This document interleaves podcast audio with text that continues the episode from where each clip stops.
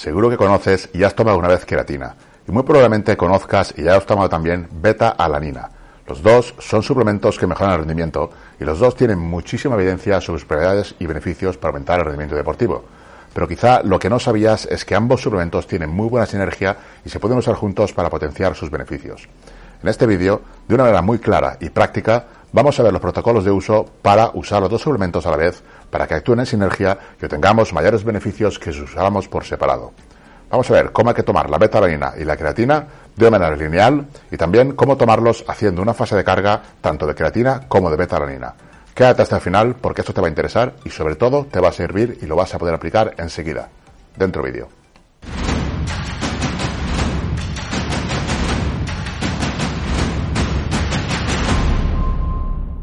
Muy buenas, soy Tony Lloret, más conocido en redes sociales como Toyo, y en este vídeo vamos a ver cómo combinar la beta-alanina con la creatina. La beta-alanina actúa aumentando los niveles de carnosina intramuscular, por lo que podemos decir que es un precursor de la carnosina. Cuando se ingiere la beta-alanina y llega al torrente sanguíneo, se une a la histidina para formar carnosina que se almacena en las células. La carnosina, entre otras funciones, mejora la resistencia muscular y retrasa la producción de ácido láctico, Gracias a ello podemos exprimir cada serie al máximo, pudiendo sacar una o dos repeticiones adicionales en cada serie. Puede parecer poca cosa, pero cuando tienes cierto nivel, esas dos repeticiones extras son una muy buena ayuda. Además, que hay que tener en cuenta que esas repeticiones extra son totalmente efectivas. Son las últimas, las que más cuesta y por lo tanto las que más cuentan. De manera que gracias a la beta-alanina podemos aumentar el volumen de entrenamiento. Supongamos, por ejemplo, que haces una o dos repeticiones más de las que harías normalmente sin beta-alanina y que tu sesión de entrenamiento tiene entre 15 y 20 series efectivas. Si haces una o dos repeticiones extra, gracias a la beta-alanina, ya son entre 20 y 40 repeticiones más por sesión, con el consecuente aumento de tonelaje total, o si viéramos estas repeticiones como series extra, podrían equivaler fácilmente a dos o tres series más. Visto así, ya cambia la cosa, puesto que dos o tres series más por sesión es un buen aumento de volumen. Si, por ejemplo, en cinco días a la semana metes dos o tres series extra por sesión, gracias a la beta-alanina, al final de la semana puede suponer entre 10 y 15 series extra. Eso es prácticamente un entreno más. Y si no es al final de la semana, es al final de cada dos semanas. Imagínate cada dos semanas un entreno extra es una muy buena ayuda. Todas maneras, no funciona así exactamente, pero es un ejemplo para que te hagas una idea de cómo de útil puede ser la suplementación con beta-alanina. Hay que tener en cuenta que la beta-alanina resulta especialmente útil, sobre todo cuando la suplementación se mantiene durante varias semanas o varios meses, ya que se ha visto que los efectos positivos de la suplementación con beta-alanina se van acumulando a lo largo del tiempo. Se ha visto que tras un mes de suplementación con beta-alanina, los niveles de carnosina muscular aumentan hasta en un 60%, pero es que con el paso del tiempo siguen aumentando cada vez más. Luego, en cuanto se deja tomar la beta-alanina, los niveles de carnosina vuelven a descender lentamente con el paso de las semanas. ¿Y qué decir de la creatina? La creatina tiene una gran cantidad de beneficios, pero para resumir e ir directo a lo que nos interesa, podemos decir que actúa saturando los niveles de ATP. El ATP es el sustrato energético principal en esfuerzos de máxima intensidad, por lo que teniendo los niveles de ATP elevados, se consigue no solamente más energía, sino también una mejor recuperación entre series. Vamos a ver ahora los beneficios de combinar la creatina con la beta-alanina. Niveles de ATP y carnosina elevados. Al tener los niveles de ATP y de carnosina elevados, obtendremos una mayor potencia y una mayor tolerancia o retraso de la fatiga intraserie. Eso quiere decir que además de mover algo más de carga gracias a la creatina, podremos sacar alguna repetición extra por la ayuda de la beta-alanina. Esa mejora en la carga y en las repeticiones es, en definitiva, lo que luego se traducirá en mayores ganancias de hipertrofia. Ni la creatina ni la beta-alanina por sí solas hacen que la masa muscular aumente de forma directa, pero sí que ayudan de forma indirecta a las ganancias de masa muscular gracias a la mejora del rendimiento que producen. Más volumen de trabajo por sesión. Gracias a la beta-alanina y a la creatina se puede conseguir un poco más de volumen de trabajo, tanto en repeticiones efectivas como en tonelaje total. Incremento en la fuerza, resistencia y retraso en la fatiga. Los beneficios de la beta-alanina en cuanto a la mejora del rendimiento pueden verse a partir de una semana de uso, pero normalmente suelen tardar hasta dos semanas en comenzar a notarse. La gente quiere beneficios en retrasar la fatiga ya desde el primer día y eso no funciona así. Lo que está claro es que después de dos semanas no solamente no se detienen los beneficios, sino que siguen aumentando durante al menos tres meses más. O sea que la suplementación con beta-alanina funciona mejor y se obtiene todo su potencial cuando se mantiene durante varios meses. más bombeo y vasodilatación. Como hemos visto, la beta-alanina funcionará mejor cuanto más tiempo llevemos tomándola. Sin embargo, ya desde las primeras tomas se pueden reportar efectos positivos durante el entrenamiento, como por ejemplo más bombeo y vasodilatación. Esto es debido a que la carnosina es un buen precursor de la sintasa de óxido, nítrico, la ONS, la óxido nítrico sintasa o sintetasa, que es la enzima encargada de catalizar la conversión a óxido nítrico. Favorecer el crecimiento muscular. O sea, favorecen el crecimiento muscular, como hemos dicho antes, las ganancias de masa magra no vienen directamente por la ingesta de creatina y beta-aleína, sino más bien por todos los beneficios nombrados anteriormente respecto a la mejora del rendimiento, que es lo que va a favorecer finalmente a las ganancias de masa magra. Posibles efectos secundarios. Parestesia, picor y hormigueo. La parestesia es debido a la beta-aleína. Suele aparecer a los 10 o 15 minutos de la toma y se trata de un enrojecimiento localizado y un hormigueo picor que desaparece en poco tiempo y no es algo dañino. Para evitarlo, se puede dividir la dosis de beta-alenina a lo largo del día. No hace falta tomar toda la dosis de golpe, sino que se puede dividir y de esa manera se evitaría en parte la parestesia. Trastornos gastrointestinales. La creatina puede causar dolor de estómago, náuseas y diarrea. Es raro y solo sucede en algunas ocasiones, pero cuando hay problemas gastrointestinales son muy molestos.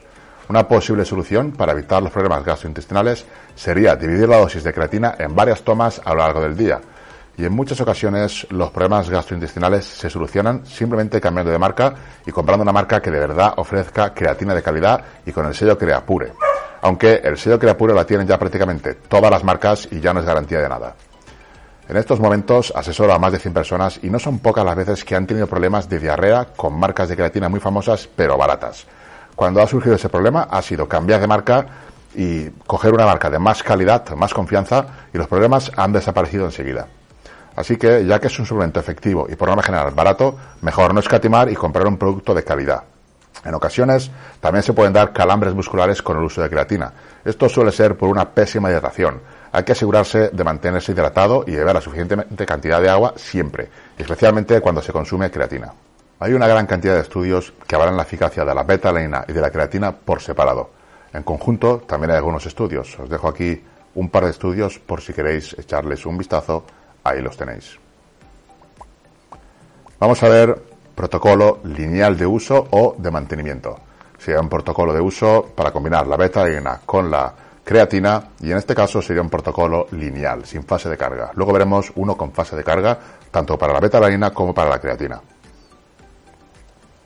Entre 0,05 gramos por kilo de peso, que vendría a ser la dosis estándar que se recomienda. Eso significa que una persona de unos 80 kilos debería tomar 4 gramos de beta-alanina.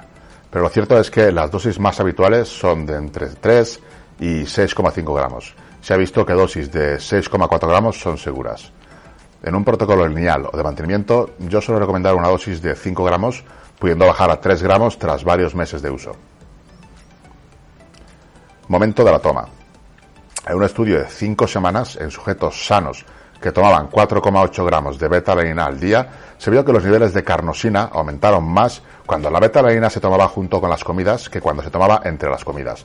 La diferencia era de un 64% en las comidas frente a un 41% cuando se tomaba entre las comidas.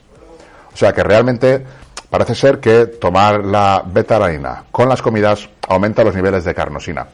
El problema de esto es que tienes que estar pendiente de repartir la dosis en las comidas. Imagínate, tienes que comer aquí, luego comer en otro sitio, volverte a tomar la beta-alanina todo esto sería lo óptimo, pero a, la hora de la verdad no es algo práctico. Yo prefiero tomar toda la dosis, sobre todo si no es muy elevada, de una sola toma y no tener que estar pendiente de en cada comida pues tomar mi gramo o dos gramos de betalanina. Que si luego a lo largo del día estás tomando más suplementos, al final tienes un montón de suplementos con cada uno su protocolo y pasas más tiempo tomando suplementos y buscando el protocolo ideal de cada uno que realmente lo que sería tomarlo, entrenar, comer y las cosas importantes. Entonces, bajo mi punto de vista, aunque sea lo óptimo realmente dividir la dosis, a no ser que sea una mm, dosis bastante elevada, prefiero tomarla toda del tirón en el momento para no olvidarme que al final va a ser lo importante, tener una adherencia buena a la toma del suplemento y no estar en, cada momento, en cada comida, añadiendo mi, mi gramo o dos gramos de beta-alanina. Vamos a ver ahora cómo tomar la creatina. La dosis ideal, la dosis estándar, sería de 0,1 gramos por kilo de peso. Eso significa que una persona de 70 kilos podría tomar 7 gramos al día y una persona de 90 kilos 9 gramos al día, aunque la dosis que se suele emplear es entre 5 y 10 gramos al día. El momento de la toma. El momento de la toma, pues, sería lo más cómodo. Aquí lo importante es tomar la creatina, no olvidar de tomar, igual que con la beta-alanina. Entonces, para mí, el momento de la toma podría ser perfectamente antes del entreno, a no, ser, a no ser que la dosis de creatina fuera más elevada. Si fuera entre 8 y 10 gramos, ya se podría dividir la toma mitad antes del entreno y mitad después del entreno. Hay algún estudio que mm, da a entender que post-entreno es algo más beneficioso a la toma. Pero bueno, esto como siempre metes un poco más de cantidad y es exactamente lo mismo. Los depósitos se van a llenar exactamente igual. También hay otros autores que abogan por la mitad de toma antes del entreno y la otra mitad después del entreno. Yo en mi caso la suelo pautar antes del entreno junto con la beta-alanina. Te la tomas antes del entreno y ya seguro que no te olvidas. En el caso de que el asesorado tenga un batido post-entreno, entonces es muy posible que yo divida la toma, prefiera 5 gramos antes y 5 gramos después para no tener que tomar 10 gramos de golpe, que podría dar algún problema a nivel gastrointestinal. Aunque no debería, pero siempre está la posibilidad. Entonces, dividir la dosis pues también sería una buena idea. O directamente tomarlo todo de preentreno y así no hay fallo. No se olvida la toma y al final crea adherencia, que al final en estos suplementos es lo importante, porque lo que importa es que continúes tomándolos durante bastante tiempo. Añadir taurina junto con la toma de beta-alanina y creatina. Pues vamos a ver si conviene o no añadir taurina. Parece ser que la beta-alanina podría agotar las reservas de taurina, de manera que durante la suplementación con beta-alanina y después de la misma podría ser conveniente agregar taurina. La taurina es un ácido aminosulfónico y también se conoce como un beta-aminoácido similar a la beta-alanina. La taurina y la beta-alanina comparten el mismo transportador. Al usar el mismo transportador se especula con la posibilidad de que pueda haber competencia y por ello en teoría son antagonistas. Tienen efectos opuestos o compiten entre sí de manera que más beta-alanina podría reducir la taurina. Pero hasta donde yo sé y por lo que he investigado hasta el momento solamente en estudios en ratas se ha visto estos efectos antagonistas. En ningún estudio en humanos, usando dosis de hasta 6,4 gramos al día, se ha visto efectos que sugieran una deficiencia de taurina con la suplementación de beta-alanina. Ahora bien, quizá a largo plazo sí que podría haber una deficiencia de taurina. Hay que tener en cuenta que los estudios con beta-alanina no son a largo plazo y de ahí que si se va a usar beta-alanina de manera continuada, añadir 2 o 3 gramos de taurina podría ser una buena opción. Aunque en teoría sean antagonistas en ratas, en humanos todavía no se sabe realmente y se desconoce la relevancia de sus interacciones. La adición de taurina podría ser en cualquier momento del día, separada de la toma de la beta-alanina, pero personalmente prefiero añadirla siempre en el mismo momento que tome la creatina o la beta-alanina, y así no se olvida la toma de taurina. Metemos todo ahí y no se te olvida ninguna de las tomas. Hay un ensayo donde se ha visto que 2 gramos de taurina junto con 3,2 gramos de BCAAs reducían el daño muscular y la aparición de agujetas.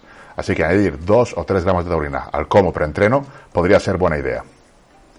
3 gramos al día de taurina es la dosis máxima que se podría usar durante toda la vida sin que se produjeran efectos secundarios. O sea que 2 o 3 gramos no va a haber absolutamente ningún problema. Además de la taurina, yo añadiría algún que otro suplemento más para potenciar todavía más la beta-alanina y la creatina. Pero para no alargar más de la cuenta este vídeo, lo veremos con más detalle en un próximo vídeo. Suscríbete y dale a la campanita para estar al tanto y no perdértelo. Pienso seguir aportando contenido tanto aquí en YouTube como en mi cuenta de Instagram, donde aporto contenido diario y varias veces al ddía. Te la dejo mi cuenta en la descripción del vídeo por si quieres seguirme por ahí también. Vamos a ver ahora protocolo de fase de carga de beta-alanina y de creatina.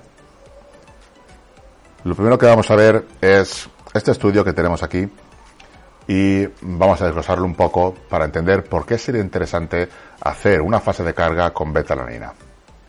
En este estudio de cuatro semanas se compararon a dos grupos de atletas jóvenes y ambos se suplementaron con beta-alanina durante ocho semanas. El tema es que un grupo tomó durante 8 semanas 1,6 gramos y el otro grupo tomó 3,2 durante 4 semanas. Esto es el doble durante esas primeras 4 semanas. Y 1,6 durante las siguientes 4 semanas. O sea, un grupo tomó 1,6 gramos durante las 8 semanas, todas las 8 semanas 1,6 gramos, y el otro grupo durante las primeras 4 semanas tomó el doble de betalanina, o sea, 3,2 gramos y luego siguió después de cuatro semanas, las siguientes cuatro semanas siguió con la dosis del primer grupo, que era 1,6. En este estudio se vio que las primeras cuatro semanas el aumento de los niveles de carnosina muscular fue mayor en el grupo de 3,2 gramos, el grupo que tomaba más cantidad de betalanina. Además, esta diferencia en los niveles de carnosina muscular se mantuvo durante el periodo en que los dos grupos tomaban 1,6 gramos. O sea que la semana 4 a 8, aun tomando los dos grupos la misma cantidad de beta-alanina, el grupo que hizo una carga digamos entre comillas, porque simplemente tomó el doble de dosis, mantenía niveles más elevados de carnosina. Durante todo el periodo estuvo manteniendo niveles más elevados de carnosina. E incluso hasta ocho semanas después de que cese la administración de betalanina, el grupo que hizo la carga de cuatro semanas a 3,2 gramos mantuvo los niveles de carnosina más elevados que el grupo que usó durante las ocho semanas 1,6. Incluso después del cese de carnosina, perdón, de betalanina, el grupo que hizo esa carga a 3,2 gramos mantuvo más niveles que el grupo que estaba siempre a 1,6 gramos. Con todo esto, podemos fácilmente llegar a la conclusión que hacer una fase de carga con beta-alanina podría ser muy interesante y de ahí que en este protocolo proponga una fase de carga. Para la fase de carga, lo que recomiendo tomar sería 0,9 gramos por kilo de peso. Eso significa que una persona de, 100 kilos tomaría 9 gramos y una persona de 60, bueno, de 70 kilos tomaría unos 6,4 gramos. O sea, vendría a ser entre unos 6 y 9 gramos al día para lo que sería la fase de carga. Lógicamente, a estas dosis es posible que, que notáramos parentesia, picores y demás. Entonces, aquí sí que lo ideal durante la fase de carga sería repartir la dosis en varias tomas. Podríamos tomarlo durante las comidas, pues 2 gramos en cada comida para un total de 6, o 2 gramos en cuatro comidas para un total de 8 o 9 gramos. El aumento de la toma, como digo, serían las comidas para dividir la dosis y que no tuviéramos problemas. La duración de la carga con betalanina estaría entre 7 y, o sea, 7 días y 21 días. Una semana o tres semanas. Realmente en ambas debería haber beneficio, pero personalmente la haría de unas tres semanas la carga. La carga de creatina. La carga de creatina pues sería típica de 0,2 gramos por kilo de peso o entre 15 y 20 gramos. Aquí también la toma la dividiríamos durante la carga y el momento de la toma pues sería dividida a lo largo del día. Si tomamos, por ejemplo, 20 gramos, podemos usar 5 gramos en la mañana, 5 al mediodía, 5 en la tarde y 5 por la noche. Esto lo haríamos durante 5 o 7 días. Es lo que se suele emplear de carga de creatina. La carga de betalanina, como digo, podría ser entre 7 y 21 días, depende de la dosis. Si la dosis es de 9 gramos, pues seguramente con 10 días, 7 días sea suficiente para empezar a notar los efectos. Y si es una dosis más baja, como 5 o 6 gramos, pues deberíamos alargarla más. Una vez se termina la fase de carga, volveríamos a una toma lineal. Bajaríamos toda la suplementación, los gramos tanto de creatina como de betalanina y la taurina la podríamos mantener en 2 gramos, por ejemplo. Aquí en una fase lineal, pues mm, podríamos usar unos 4 o 5 gramos de beta-alanina y entre 5 o 8 gramos de creatina. Eso ya, como digo, depende del peso de cada uno. Y la manera de usarlo, pues, en mi preferencia, sería solamente los días de entreno. Se puede usar todos los días, pero una vez estás cargado, pues no necesitas usarlo todos los días. Si lo vas a mantener durante mucho tiempo, prefiero usarlo solamente los días de entreno.